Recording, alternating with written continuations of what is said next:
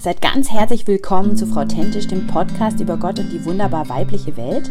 Mein Name ist Simea Gut und ich freue mich, dass ihr heute zuhört und mitdenkt.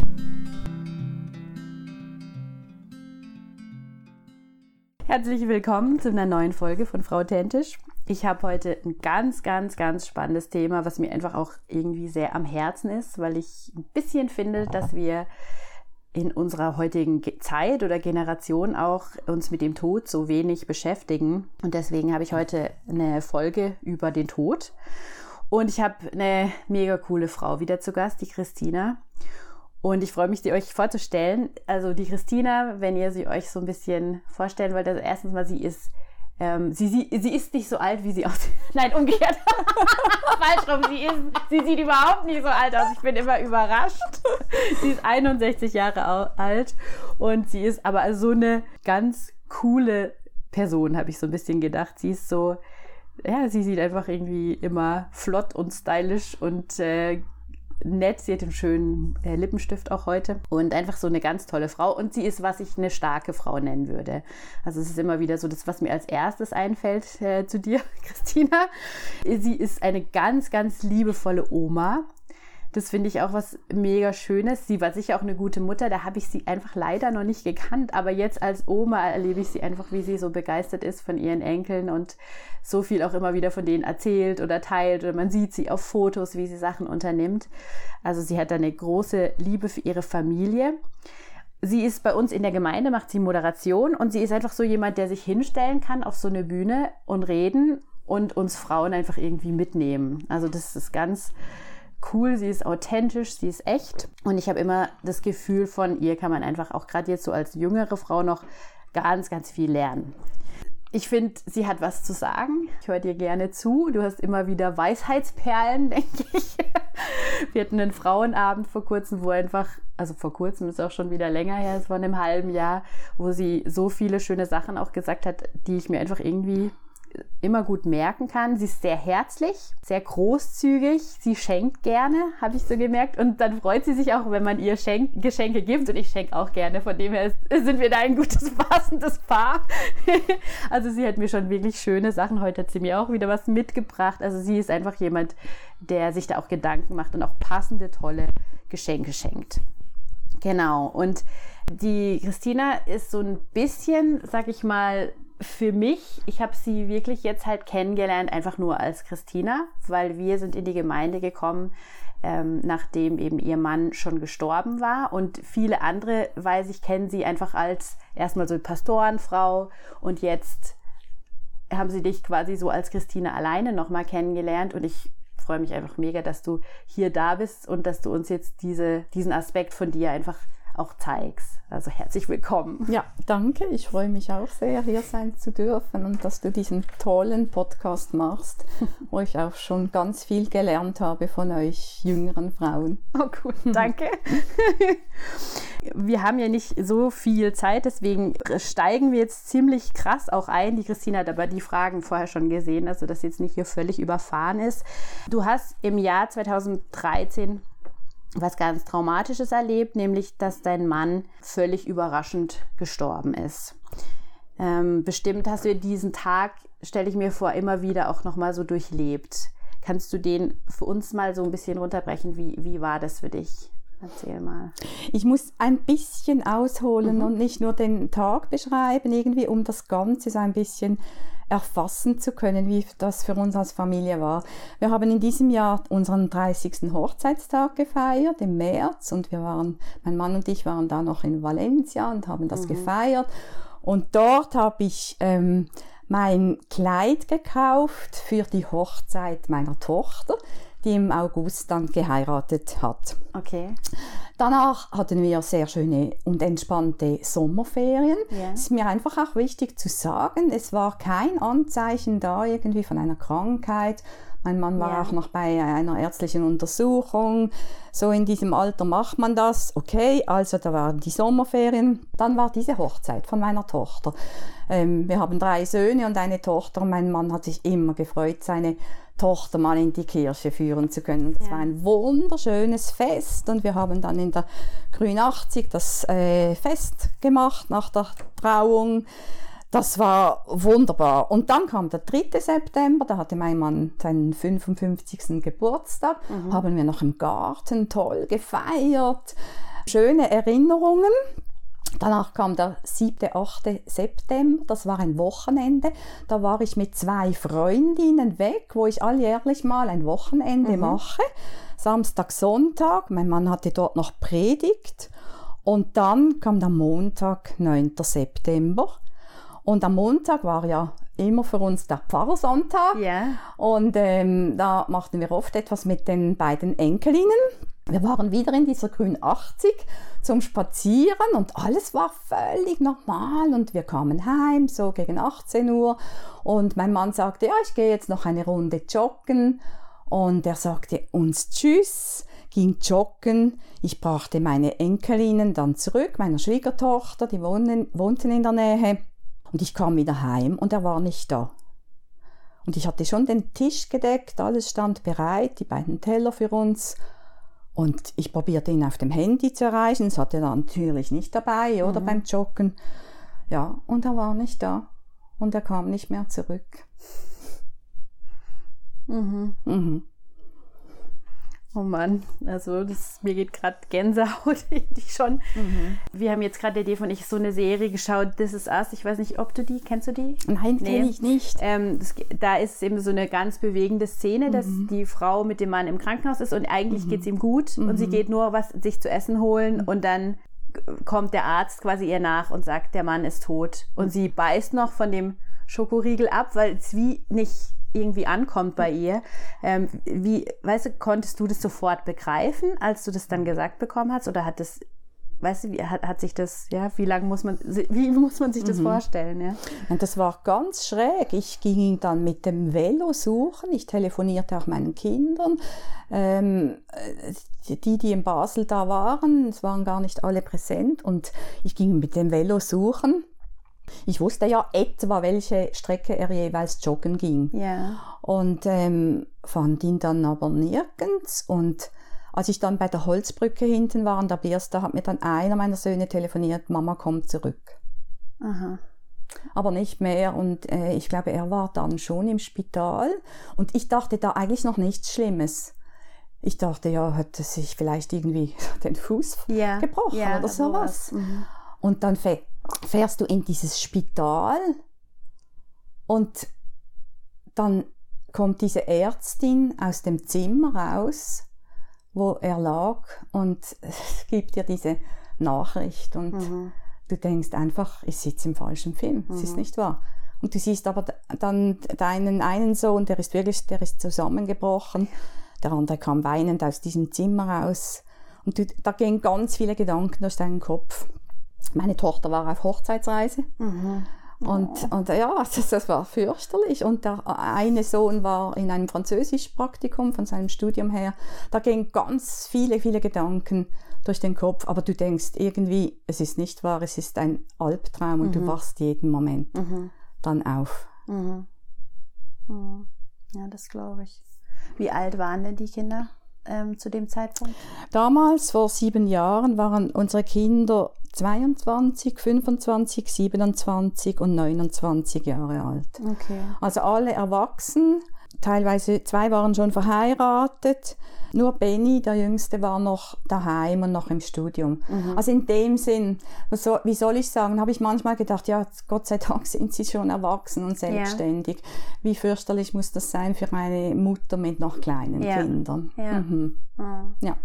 Aber trotzdem ist es ist trotzdem wahnsinnig schlimm. Und gerade dieses, also ich stelle mir dieses Unverhoffte so, so schlimm vor. Kannst du mal sagen, was, was war für dich das Schlimme daran? Die, an, diesem, an diesem einfach so. Mhm. Ja, das ist genau das, was du sagst, dieses Unverhoffte, dieses Unerwartete, ja. oder? Also im Speziellen, ich bin eine Planerin, ja. ich, ich, bin eine Organisatorin und, und ja, alles, was ich mache oder vieles plane ich gerne, mhm. bereite ich vor. Mhm. Und ja, da bist du völlig unvorbereitet mhm. auf sowas. Mhm. Obwohl, ich muss sagen, das Thema Tod war ähm, für uns als Ehepaar immer wieder präsent. Mein Mann war Pfarrer und hatte yeah. viele Beerdigungen und irgendwie war das am Mittagsfamilientisch, mhm. war das oft ein Thema. Es war jetzt kein Tabuthema und trotzdem bereitest du dich in diesem Alter zu wenig darauf vor, dass das auch dich treffen könnte. Ja. Ja. Äh, etwas weiteres Schlimmes war schon auch, also du merkst dann, du beerdigst deinen Mann und du beerdigst nicht nur ihn, sondern auch eigentlich deine ganze Zukunft, deine Träume, mhm. die Visionen, die du gemeinsam als Ehepaar mhm. hattest. Das beerdigst du wie mit und musst rausfinden, ja, wie könnte das jetzt irgendwie weitergehen. Mhm. Und was auch für mich konkret schwierig war, was ich aber gelesen habe, dass das normal ist. Es gibt ja viele Trauerbücher. Ähm, ich habe wirklich einen Teil meines Gedächtnisses verloren. Mhm. Man sagt, bei einem solchen Trauma, bei einem Schock, mhm. der so plötzlich kommt, ist das ganz normal. Mhm. Und das hat mich schon erschreckt. Ja. ja. ja. Hast du denn so ein bisschen das Gefühl gehabt, also dadurch, was du, was du vorher auch geschildert hast, ihr hattet eigentlich eine schöne Zeit davor. Es ist jetzt aber nicht so gewesen, dass du gedacht hast, oh, hätte ich noch, also oder denkt man das trotzdem, hätte ich noch das und das gemacht, hätte ich, also so ein Verabschieden, wenn dieses Verabschieden fehlt, was? Ja, der Gedanke kommt schon immer wieder hoch. Ja, vielleicht hätte man das oder das anders oder mehr machen können yeah. oder äh, ja, aber wir haben unser, ich denke, wir haben unser Leben vor und mit Gott so gelebt, dass es gut war. Yeah. Und ich weiß auch, dass meinem Mann das ein Anliegen war, treu für Gott zu dienen. Und ich denke, für ihn war es irgendwie schön so. Also yeah. es war noch spannend. Es ist direkt ein Arzt dazugefahren, wo er umgefallen ist. Mhm. Er hat eigentlich gerade die, die beste Hilfe hätte er gehabt, mhm. wenn noch was möglich gewesen wäre. Und er ist dann mal zu uns ins Wohnzimmer gekommen und hat uns gesagt, es war eigentlich für ihn das Schönste, so yeah. sterben zu können yeah. und nicht noch lange leiden zu müssen. Ja. Genau. Ist es dann ein Trost so? Ja, das ist ein Trost, weil ich, ich glaube, dass hätte er sich so gewünscht. Ja. Also das hat er auch verbal formuliert. Ähm, es wäre für ihn schlimm, irgendwie an einen Rollstuhl gefesselt zu sein. Mhm. Oder ja, ich glaube, das hätte er sich so gewünscht. Mhm. Mhm. Okay. Ähm, nimm uns mal so ein bisschen mit durch das erste Trauerjahr. Da gibt es ja da diese bestimmten Trauerphasen, erst leugnen, Zorn, verhandeln, äh, Depression, glaube ich, kommt noch und Akzeptanz, so sagt man so als die Phasen.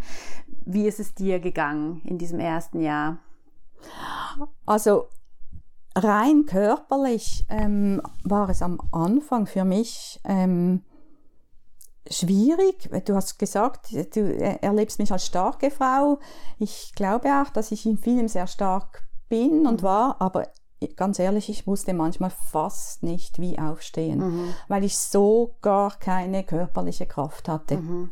Und dann las ich natürlich auch viel zum Thema und das hat mich dann auch ein bisschen beruhigt zu lesen, ja, vieles ist jetzt halt einfach normal so mhm. und muss man akzeptieren.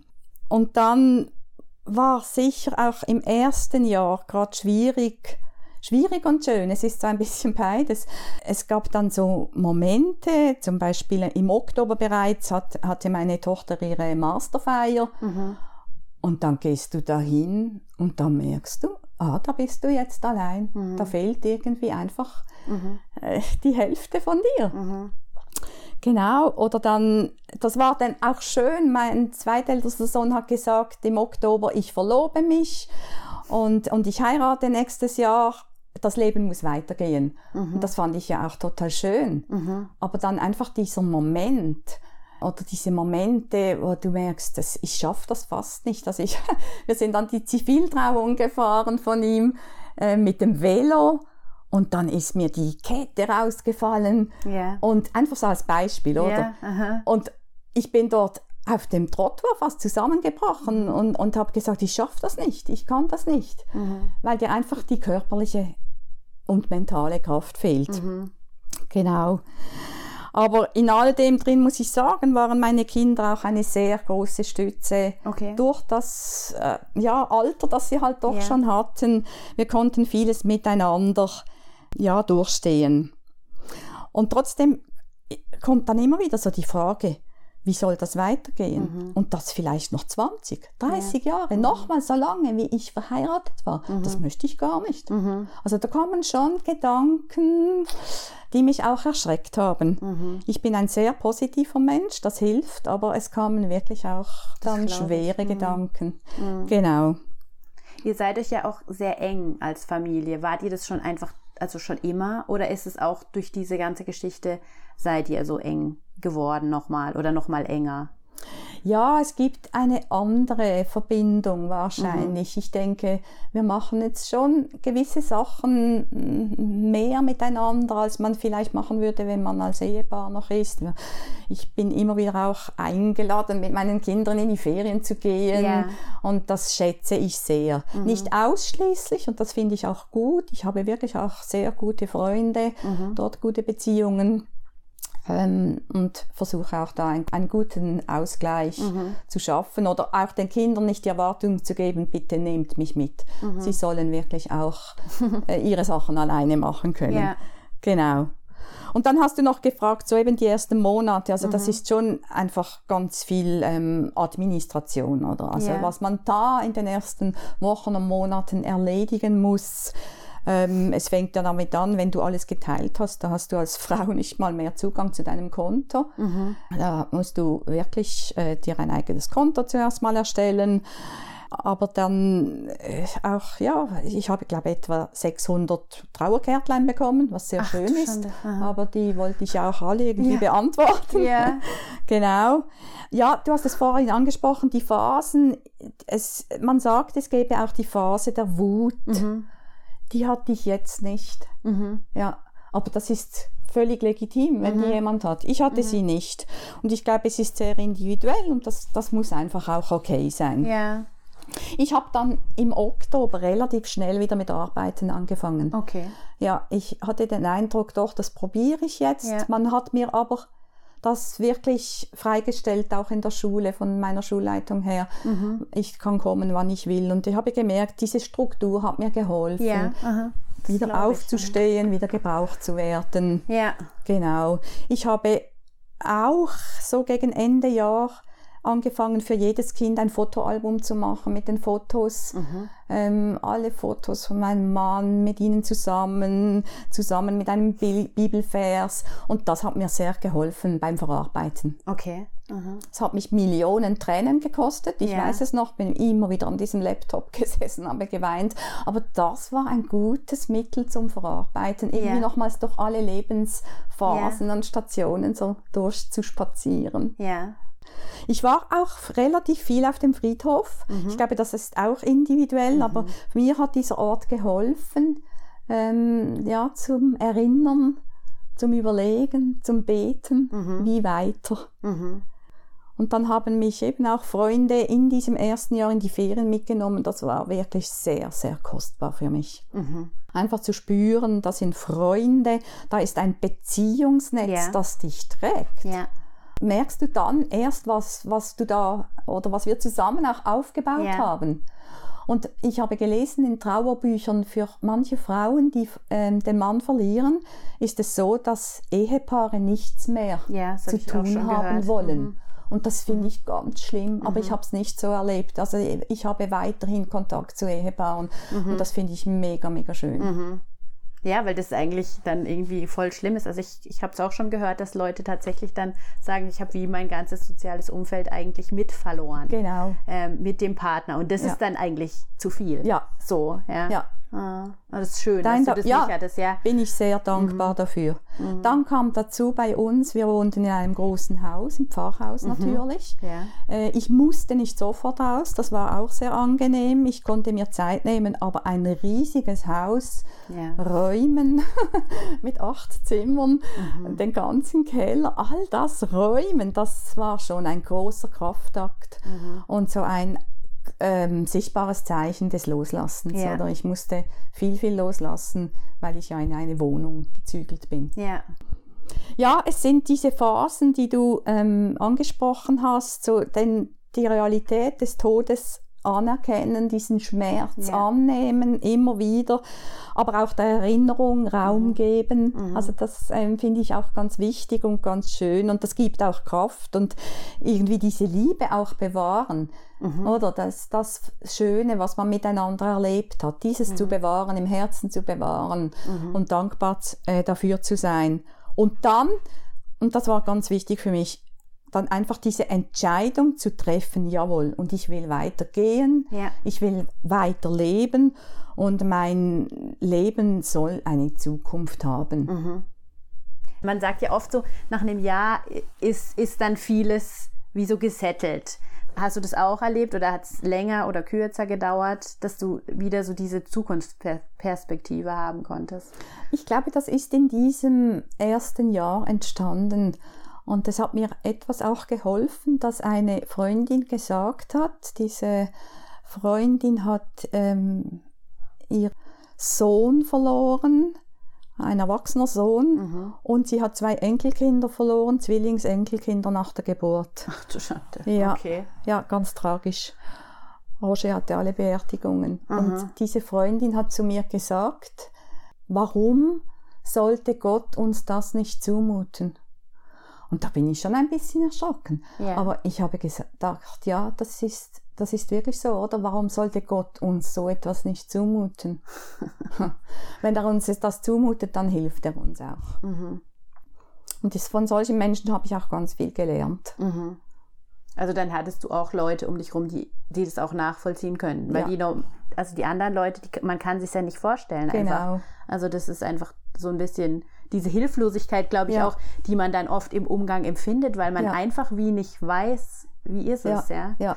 Aha. Also dann hattest du Freunde, die du davor hattest und dann aber auch Leute, die du quasi wie dadurch nochmal enger wurden, weil sie was ähnliches erlebt haben. Das stimmt. Mhm. Oder sogar diese Freundin hat mir eine andere Frau vorgestellt an einem Geburtstagsfest, die fast auf die gleiche Weise ihren Mann verloren hat. Mhm. Und da ist eine ganz neue yeah. Beziehung, eine Freundschaft entstanden mit einer Frau, die ich vorher nicht kannte. Yeah. Aber wo wir uns einander helfen können im, im Verstehen, mhm. was da passiert ist und wie man das irgendwie überstehen kann. Mhm. mhm. Ja, super, sehr hm. schön, ja.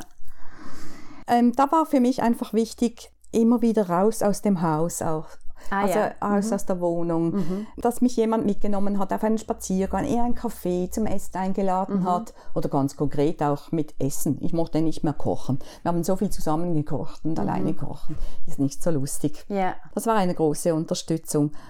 Dann auch kleine Rituale, die ich mir selbst geschaffen habe. Das war für mich auch ja. einfach wichtig zu merken, ja, es ist schwierig, am Morgen allein aufzustehen mhm. und an den Frühstückstisch zu sitzen. Mhm. Ähm, oder To-Do-Listen für Tage, wo ich wusste, da bin ich jetzt mal einen Tag allein. Ja. Mhm. Dass ich mir da einfach eine Liste gemacht habe, mhm. äh, wo ich dann etwas machen konnte. Oder dann auch die, die Tage, die halt echt schwierig sind, die immer wieder kommen. Der 9. September, mhm. da haben wir ein Ritual rausgefunden. Das ist für uns als Familie total schön. Wir gehen auf den Friedhof und wir kaufen so Luftballone, farbige Luftballone und schreiben dann immer unsere Gedanken und Erinnerungen mhm. drauf und lassen die fliegen, schauen nach oben. Mhm. Und das ist auch ein Akt des Loslassens mhm. immer wieder. Das macht ihr auch alle zusammen mit inklusive Enkelkinder. Genau, so, mhm. die zeichnen dann etwas drauf. Ja. und ja, das bringt so ein Stück weit auch Leben ja. auf diesen Ort des Todes. Ja, und es ist ja auch, er, er lebt in Ewigkeit und das glauben wir. Mhm. Und äh, das gibt dann so eine Verbindung, wenn die Ballone ja. da hochfliegen. Oder auch an Weihnachten, das ist ein ähm, Ritual, eine Unterstützung für uns als Familie die wir gelesen haben ähm, im Büchlein von Familie Bonhoeffer. Roger hatte Familie Bonhoeffer oder Bonhoeffer sehr gerne, las ihn gerne und da ist im Büchlein von Sabine Leipolz Bonhoeffer, es heißt Weihnachten im Hause Bonhoeffer, die hat aufgeschrieben, wie sie Weihnachten gefeiert haben, weil da fehlt einfach total äh, diese Person mhm. oder an so einem Fest. Ja. Und die haben das so gemacht, die haben einen Weihnachtszweig, einen Tannenzweig rausgeschnitten aus dem Weihnachtsbaum, Aha. dass ein richtig, richtig großes Loch entsteht. Mhm. Dass man sieht, ja, die Lücke ist da, die mhm. bleibt da. Mhm. Und das haben wir dann, machen wir jedes Jahr auch. Und diesen Zweig bringen wir aufs Grab und die Enkelkinder schmücken ihn dann mit Kerzen und Kügelchen yeah. und Engelchen. und irgendwie ist das so dann diese Verbindung Baum, Grab und nachher gehen wir dann zum Feiern mhm. äh, wieder heim. Mhm. Und das hilft irgendwie, Tod und Leben miteinander in Beziehung zu bringen. Und man muss auch nicht Weihnachtsstimmung heucheln. Und yeah. es gibt, wir machen auch immer so einen Austausch an Weihnachten und erzählen einander, wie war das Jahr. Und das ist legitim, wenn da dann auch Tränen fließen. Und mhm. das darf sein. Mhm. Genau. Jetzt ist es ja so, ähm, du hast es vorher schon so ein bisschen angerissen. Du musstest auch gleich noch irgendwie deine Sachen packen. Es hat sich ja einfach mehr verändert als jetzt nur, dass die Person nicht mehr da ist, sondern wenn ein Ehepartner oder auch wenn ein Kind stirbt, dann verändert sich in dem Gesamtgefüge von der Familie was und verändert sich eben im Leben auch was. Kannst du mir mal sagen, war das bei dir auch so, dass sich so viele Sachen so abrupt geändert haben? Es ist schon so, dass sich irgendwie das Leben 180 Grad verändert, würde ich fast sagen. Es ist irgendwie alles anders. Und das haben wir jetzt wie im vergangenen Jahr ein bisschen ja auch alle zusammen erlebt, mhm. oder? Dass so ein, ein Virus irgendwie alles verändern kann. Mhm. Genau, man muss sich dann schon überlegen, ja, was mache ich jetzt mit meinem Leben? Mhm. Wie soll das noch weitergehen? Eben einige Freundschaften sind geblieben, haben sich vertieft. Ja, der Stand in der Kirche ist auch, war für mich natürlich ein ganz anderer. Mhm. Du bist nicht mehr die Frau des Pfarrers. Mhm. Und zwar völlig unvorbereitet. Ah, wobei ich sagen muss, das neue Paar, Ehepaar geht sehr liebevoll mit mir um, sehr sorgfältig und ich fühle mich auch weiter wohl in meiner yeah. Gemeinde. Aber anfangs war das für mich auch sehr komisch, weil wir haben vieles gemeinsam gemacht yeah. mhm. und gestaltet und aufgebaut und das einfach auch loszulassen, nicht mehr Teil dieses Teams irgendwie mhm. zu sein. Ja, das war komisch. Aber auch da, es ging darum, die Situation halt anzunehmen, mhm. wie sie ist. Und loslassen ist halt einfach in allem ein, ein ganz großes Thema. Und das war mir auch wichtig, zum Beispiel in Bezug auf meinen jüngsten Sohn, Benny, der noch ähm, zu Hause dann gelebt ja. hat. Mhm. Und ich habe ihm wirklich von Anfang an gesagt, Benny, du darfst auch ausziehen. Mhm. Das, ja, ja, das war ja. ja. früher so, oder? Die ja. jüngsten Kinder blieben dann zu Hause mhm. bei Mama mhm. und sorgten das weitere Leben für sie. Und das war mir wichtig. Und da ging auch für ihn so wunderbar eine Tür auf, in dem eine Frau aus der Gemeinde, die hatte ein großes, schönes Haus am Rhein und da war eine Wohnung frei und da konnte er dann hinziehen mhm. und ich konnte in die Wohnung ziehen im Haus neben meinem ältesten Sohn. Das war auch wirklich ein Geschenk. Da gingen Türen auf, yeah. wo ich einfach dankbar war und ich war dann sehr viel bei ihnen auch zum Nachtessen mhm. wieder in die Familie eingebunden. Mhm. Das war schön. Mhm. Super, ja. Wie ist es dir denn mit Gott gegangen? Bist du eben in diesen, man sagt in diesen Phasen der, der Zorn, du hast vorher gesagt, eigentlich so richtig Wut hattest du nicht. Warst du aber dann vielleicht enttäuscht manchmal von Gott oder wie hat sich deine Beziehung zu ihm verändert? Ja, also wütend in dem Sinn war ich wirklich nie, das konnte ich nicht, weil ich, glaube ich, in den vergangenen Jahren, Jahrzehnten haben wir immer erlebt, wie Gott führt und treu ist mhm. in Herausforderungen, die wir erlebt haben. Und meine Beziehung zu Gott ist tief geblieben oder zum Teil auch tiefer geworden. Und ich habe wirklich erlebt, wie er mich äh, durchträgt mhm. in dieser Situation.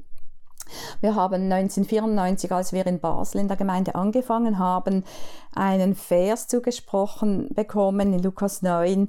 Wer seine Hand an den Pflug legt und zieht zurück, der ist nicht geschickt für das Reich Gottes. Und das war damals schon für uns ein Loslassen, ein Abschied von einer anderen Gemeinde in der Ostschweiz, wo wir so gerne waren. Mhm und wo wir einfach dem Ruf Gottes treu gefolgt sind, aber nicht mit Juhui, oder? Yeah.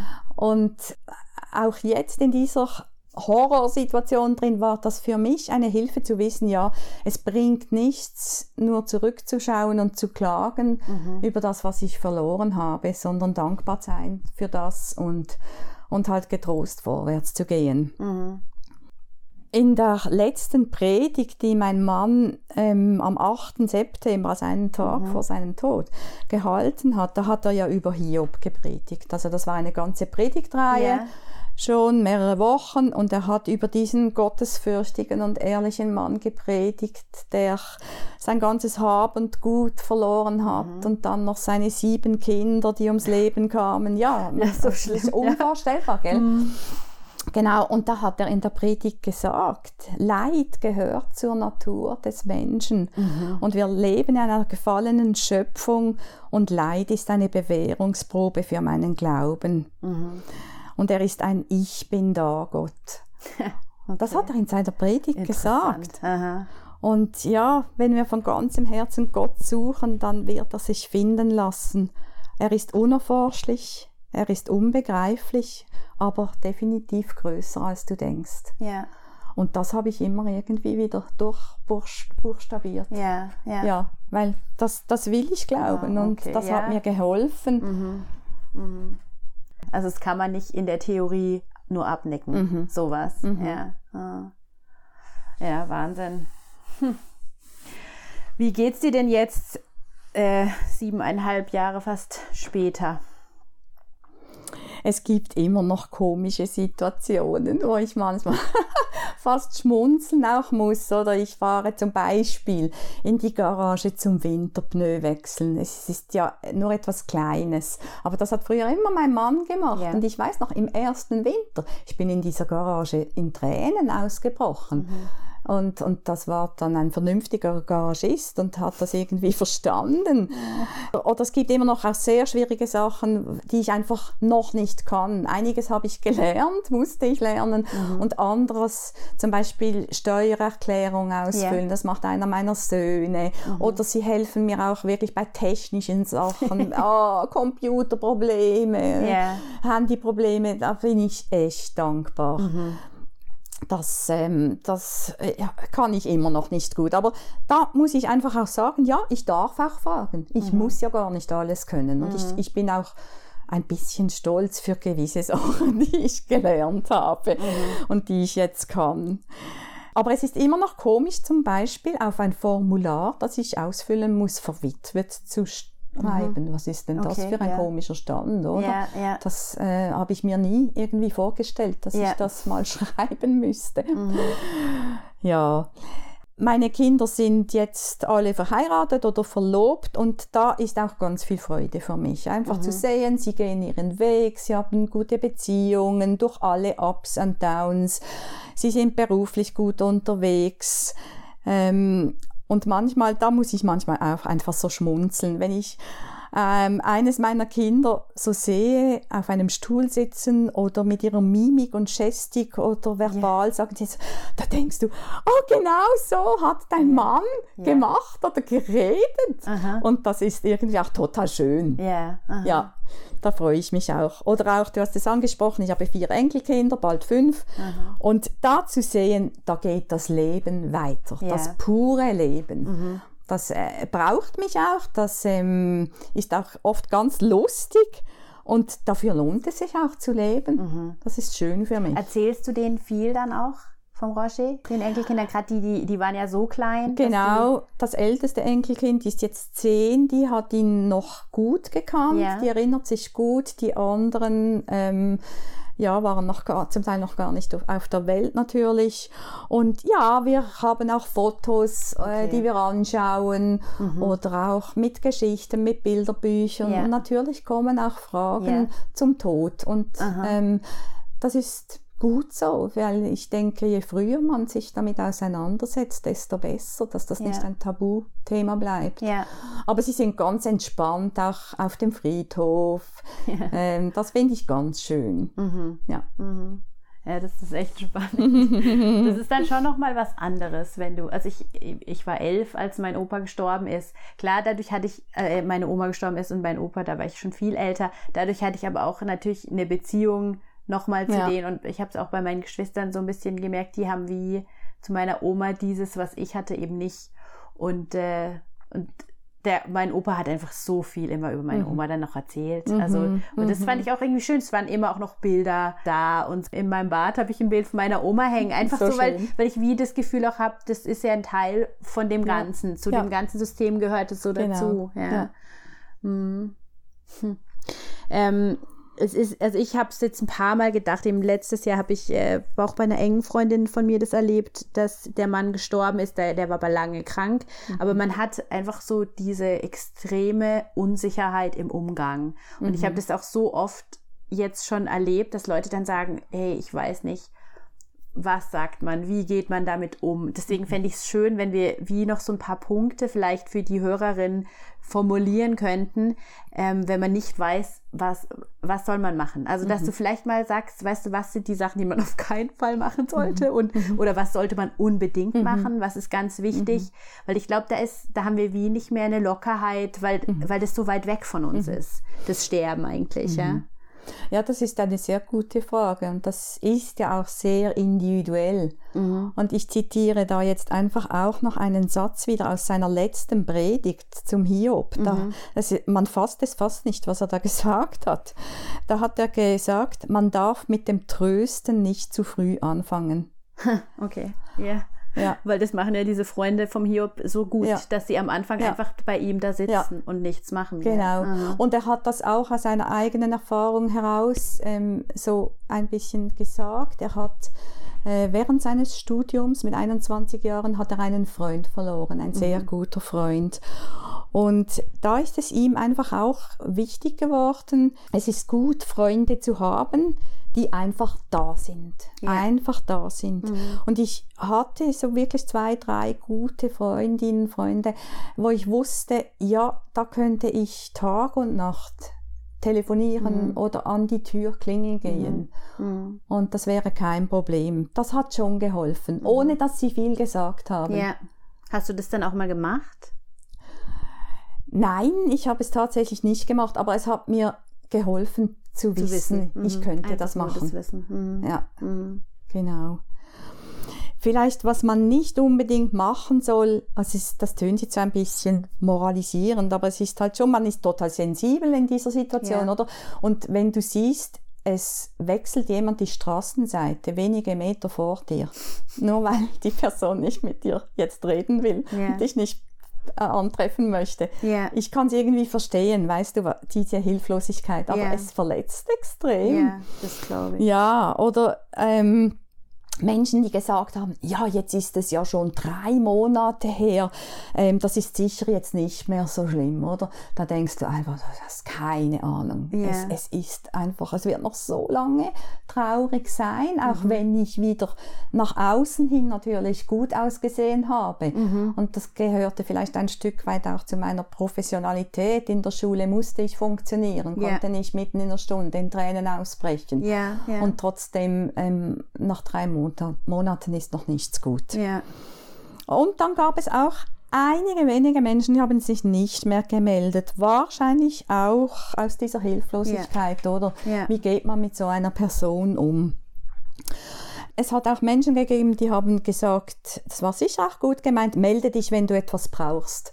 Man hat gar keine Kraft zum sich melden. Ja, also okay. das, das wäre gar nicht also möglich gewesen. Also dann ist es besser im Endeffekt, wenn, wenn einfach jemand an einen denkt und was vor die Tür stellt oder irgendwie, um, genau. um so ein bisschen genau. das zu zeigen. Okay. Ja, mhm. es ist ja ein bisschen wie bei den, diesem Buch Die fünf Sprachen der Liebe. Ja. Oder jeder spricht ja auch auf anderes an, ja. funktioniert ein bisschen ja. anders. Und ähm, ja, das hat gut getan. Wie du sagst, zum Beispiel war oft ein Blumensträußlein in meinem Milchkästlein von mhm. einer Freundin mhm. Oder eine andere Freundin, die ich noch habe aus der Ostschweizer Zeit, die hat mir seit sieben Jahren macht sie das jeden Sonntagmorgen telefoniert sie mir. Ach was. Weil okay. sie weiß, der Sonntagmorgen ist yeah. nicht einfach für die Christina. Aha. Oh, das ist aber ja, schön. Mega schön. Aha. Und mit dieser und noch einer anderen Ostschweizer Freundin, da mache ich auch wirklich jedes Jahr ein kleines Reislein. Mhm. Einfach diese Rituale, mhm. dass sich da Menschen nicht zurückgezogen haben, sondern das weiter mit mir machen. Mhm. ähm, und sich dem auch aussetzen oder meinem Mhm. Schmerz auch aussetzen. Ja. Das war sehr, sehr kostbar für mich, ja. Ich glaube, man hat Angst, dass man die Person stört, aber vielleicht muss Mhm. man dann wie einen Weg finden, irgendwas zu machen, was man sich vielleicht selber wünschen würde. Und je nachdem, manchmal kommt es an und manchmal halt auch nicht. Aber dann Genau. ist es auch okay. Ja. Aber es ist alles besser, wie quasi nichts zu tun, oder? Auf jeden Fall. Ja. Oder dann diese Person wirklich fragen, du kann ich dir heute das und das oder lieber nicht. Und dann Ja. hat man ja die Wahl, um ja, oder okay. nein zu sagen. So aktiv. Mhm. Ja. Genau. Aktiv praktische Vorschläge machen. ja, Wir backen Pizza, sollen Ja. wir dir ein Stück vorbeibringen ja, oder sowas? genau, Mhm, genau. Oder willst du bei uns essen oder so, ja? Ja, wirklich das Rausholen, Ja. das war für mich extrem wichtig, das Rausholen aus diesem Haus, wo halt so viele Erinnerungen waren und das war letztlich für mich auch eine Hilfe, muss ich jetzt ehrlich sagen, dass ich eigentlich äh, das Haus verlassen konnte Ja. und in eine schöne Wohnung zügeln konnte. Mhm. Weil das ist, hat ja nichts mit Vergessen zu tun, dass man vergessen will. Aber es erinnert dich nicht jede Treppenstufe und alles irgendwie an, an, an das, was war, sondern du kannst, es ist ein Zeichen dafür, ja, ich kann was Neues jetzt gestalten und anfangen und weitermachen. Mhm. Okay. Ja. Gibt es irgendwelche Buchtipps, ähm, keine Ahnung, Selbstgruppentipps oder Filmtipps, einfach Sachen, wo du sagst, das ist was, was gut tut. Vielleicht nicht sofort, sondern ein bisschen später. Also, oder ja, hast du irgendwelche Sachen, die du da empfehlen kannst, wenn man jetzt in so einer Situation selber drin steckt? Es gibt tatsächlich gar nicht so viele Bücher, finde ich jetzt, oder nicht so viele hilfreiche Bücher. Ich habe einige geschenkt bekommen, habe viele gelesen, immer wieder. Ähm, manchmal gibt es aber auch die Phase, wo man dieses Thema irgendwie dann ein bisschen satt hat und Ja. mal wieder was anderes lesen will Ja. und dann irgendwie erst zwei Jahre später was hervornimmt. Ich habe die Bücher immer mitgenommen auf den Friedhof, habe hab dort ein bisschen gelesen. Am Anfang waren das vor allem auch vorformulierte Gebete, Texte, Psalmen, Ja. wo ich mich einfach so getröstet, gehalten gefühlt habe. Mhm. Ähm, ich habe die aufgelistet, die sind dann unten auf der Liste angegeben. Ich glaube, ich nenne die jetzt nicht alle einzeln, Mhm. Okay, oder? dann mache ich das sie, gut so? Dann mache ich sie einfach Genau. in die Shownotes, genau, Genau. und dann Ja. kann man Ja, da gucken. Super. ein gutes Buch ist rausgekommen, ich glaube letztes Jahr von Cornelia Katzis, Weiterleben, Weitergehen, Weiterlieben, Wegweisendes für Witwen.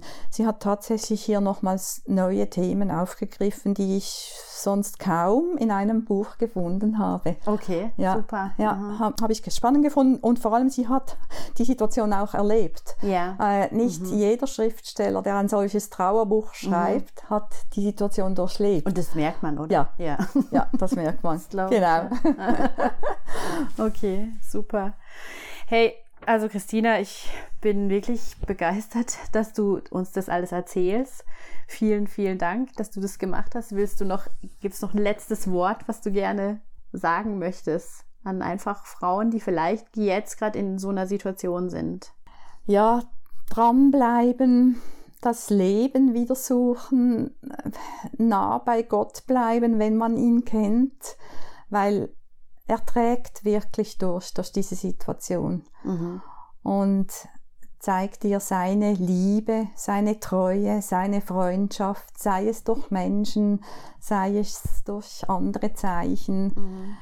Ja, das einfach nicht aufgeben, obwohl man das manchmal wirklich möchte. Das äh, ist ganz normal. Mhm. Aber ich glaube, es gibt ganz viel Chancen auch in diesem weiteren Weg allein. Und ähm, ich glaube, da darf man sich auch beschenken lassen und Mhm. Neues entdecken. Mhm. Und dann, ja, wie auch nochmal so eine neue ähm, Seite auch von Gott kennenlernen. So, weil das ist, fand ich auch in allen Ja. schweren Situationen, es, er ist ein tröstender Gott. Ja. ja? Und Genau. eben er, er, er nimmt dann manchmal andere Menschen dafür, er nimmt dann manchmal ein Lied oder, oder irgendwelche Sachen, die einem begegnen in dieser Ja. schweren Situation Ja. und beschenkt einen damit und, und das trägt einen so von Ja. Tag zu Tag so ein bisschen. Ja. Genau. Mhm. Sehr schön. Also ich danke dir wirklich vielmals für deine Offenheit und ähm, ich wünsche dir, dass du einfach da noch weiterkommst. Ich finde es mega cool zu sehen, wie du schon gegangen bist, den Weg. Und ich bin gespannt, ich bin mir sicher, dass noch irgendwie tolle Sachen auf dich warten. Ja, das glaube ich auch. Danke Jahren. vielmals. Ja. Und euch sagen wir vielen Dank fürs Zuhören, dass ihr euch auch einfach in eurem Alltag mal mit so einem Thema beschäftigt. Ich glaube, das ist wirklich wichtig. Es ist sicher auch was, was mir so auf dem Herzen ist, wo immer mal wieder was kommen wird, weil ich finde einfach, da muss eine Aufklärung in, in irgendeiner neuen Form nochmal passieren, dass wir da alle, wenn dann einer, den wir kennen, in so einer Situation ist, ihn nicht eben hängen lassen oder nicht die Straßenseite wechseln, weil wir nicht wissen, wie wir damit umgehen sollen. Und das finde ich auch nochmal wichtig, sagt euch das, schreibt euch das irgendwo auf, lieber ähm, irgendwas tun, was vielleicht jetzt nicht 100% genau das Richtige ist, als gar nichts zu machen. Ja. Vielen Dank. Tschüss. Was ihr helfen könnt, ist, ihr könnt die Podcasts, wenn ihr sie cool findet, wenn sie euch helfen, teilen.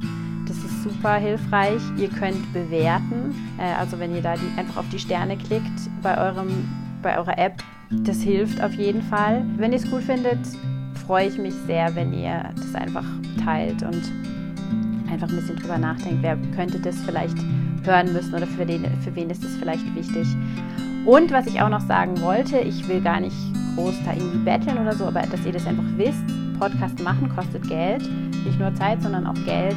Und ich habe auf meiner Homepage auch einen Button, wo ihr einfach, wenn ihr das toll findet, mir gerne mal 5 Euro spenden könnt oder sagt, dass ihr sagt, trink mal einen Kaffee auf mich, Semea.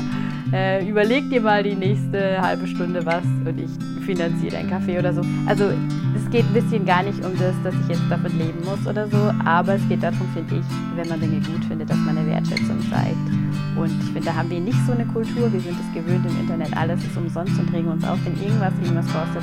Aber ich will das auch gar nicht, dass es hier was kosten muss, aber ich finde das einfach schön, wenn man da seine Unterstützung zeigt. Und da seid ihr mir natürlich herzlich willkommen.